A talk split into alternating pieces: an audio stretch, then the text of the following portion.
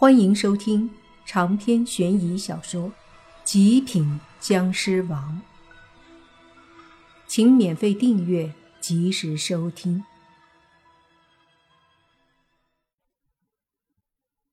喜气鬼和丧气鬼都是一种传说中的鬼物，是非常有特点的鬼。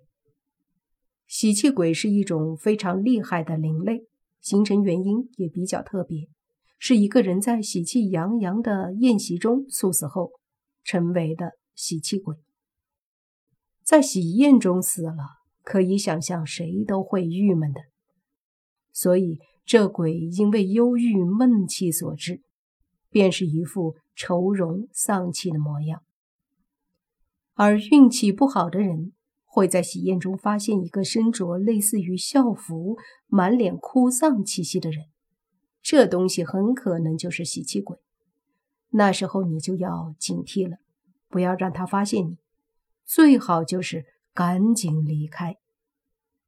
被喜气鬼缠身是非常可怕的，他会在喜宴上寻你做他的替身，也就是说，你很可能无缘无故的在喜宴上猝死。再说丧气鬼。这是在丧事中猝死的倒霉鬼儿所变，因为太丧气，所以反倒是一身红色的装扮，搞得很喜庆的样子。通常独自出现在丧事上，身着红衣，满面春风，时不时说几句莫名其妙的话。如果看到的话，也不必惊慌，不必想什么应对之策。因为看到他的人和看到喜气鬼一样，必死无疑。丧气鬼一身喜气洋洋的样子，喜欢出现在丧事上，吸收丧气；而喜气鬼则相反，是一副垂头丧气的样子，喜欢在婚事上吸收喜气。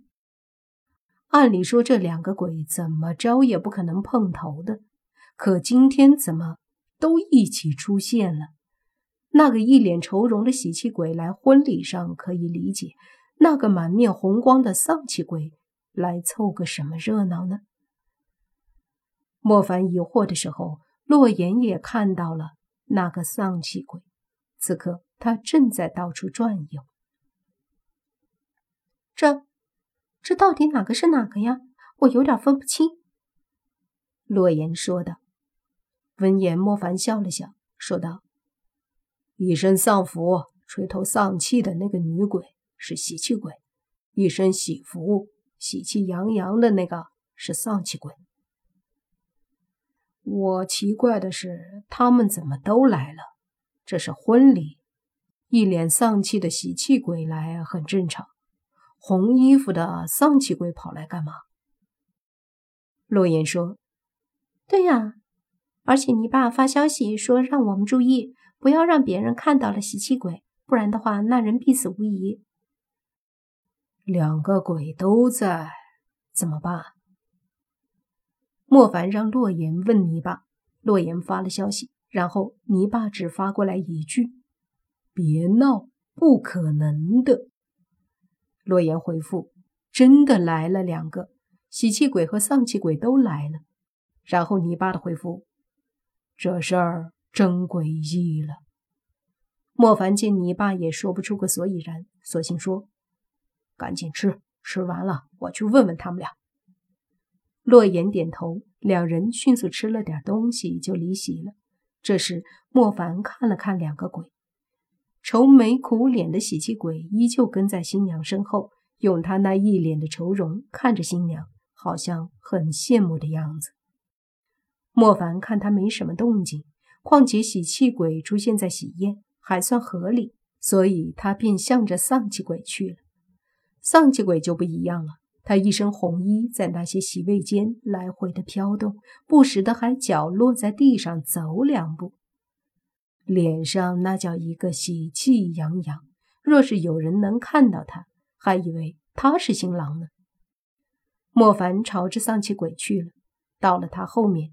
那丧气鬼还以为莫凡看不到他，直到莫凡走到他面前，用比较隐晦的声音说：“跟我来。”这时，那丧气鬼才是一愣，随即一脸喜气，笑呵呵地看向莫凡，说：“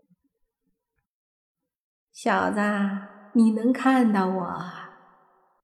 莫凡看了他一眼：“废话，不然我跟谁说话？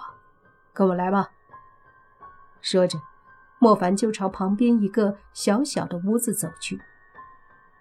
那是放东西的，没什么人，一般都是放一些工具之类的。进去后，莫凡看着跟上来的丧气鬼。这时，丧气鬼也打量莫凡：“干什么？你是阴阳先生？”“怎么说？”莫凡问。丧气鬼说：“一般看到我的人都是气运不好、阳气虚弱或者中邪的。”我看你好像都没有，而且看不透你，怕是你有修为啊。莫凡心想，这丧气鬼还挺聪明，于是说：“我不是阴阳先生，不过我也不是普通人，我就问你几个问题，你回答我就好。”行吧，你问。丧气鬼笑着说，他脸上一直带着笑。莫凡说：“你是丧气鬼吧？”“对呀，咋啦？”丧气鬼说道。莫凡又说：“你干嘛跑到喜宴上来？你应该去丧礼上呀。”一听这话，丧气鬼无奈的叹了口气，脸上笑容少了一点，说道：“丧礼个屁呀！去丧礼干嘛？”丧礼上吸收丧气呀，难道不是吗？莫凡好奇的问道。丧气鬼说：“兄弟，这年头的丧礼他妈的就跟婚礼似的，死个人一个比一个开心，坐那儿假哭，一点也不悲伤，甚至请外人去哭丧，能有啥伤感的？我去吸个狗屁啊！”这话说的莫凡一愣，还真是讽刺啊！现在死人都成喜事了吗？不过想想也是，这年头多少人嫌老人活着拖累他们，有多少人等着自己老公死了得了钱财养个小白脸儿，又有多少男人盼着黄脸婆死了娶个小娇妻，又有多少人盼着父母死了分财产。总之。伤感越来越少，反而多少人会在各种丧礼上偷着乐。这时，丧气鬼叹了口气，说道：“哎，昨天跟着一个刚死老头的送丧队去了殡仪馆，结果昨天风很大，火也很旺，骨头挺烫，老头很安详，他的家人都很坚强，一个没哭。”甚至有的还偷偷在笑。我在那里来回望，没见着一点悲伤丧气，反而看到了闻着喜气而来的喜气鬼。丧气鬼说完，脸上勉强的笑着说：“我能怎么办？我也很绝望呀。”莫凡也跟着叹了口气，说道：“这年头的确是这样，但是你跑人家婚礼上干嘛？”葬礼你都找不到丧气，婚礼上有，还真有。哎，你看看那桌子上几个二十几岁、三十几岁的人。丧气鬼说：“他们单身，可见不得人家的婚礼了，心里不知道多丧气。你以为他们心里开心啊？”哇，这样也行？莫凡无语了。长篇悬疑小说《极品僵尸王》本集结束，请免费订阅这部专辑，并关注主播又见菲儿，精彩继续。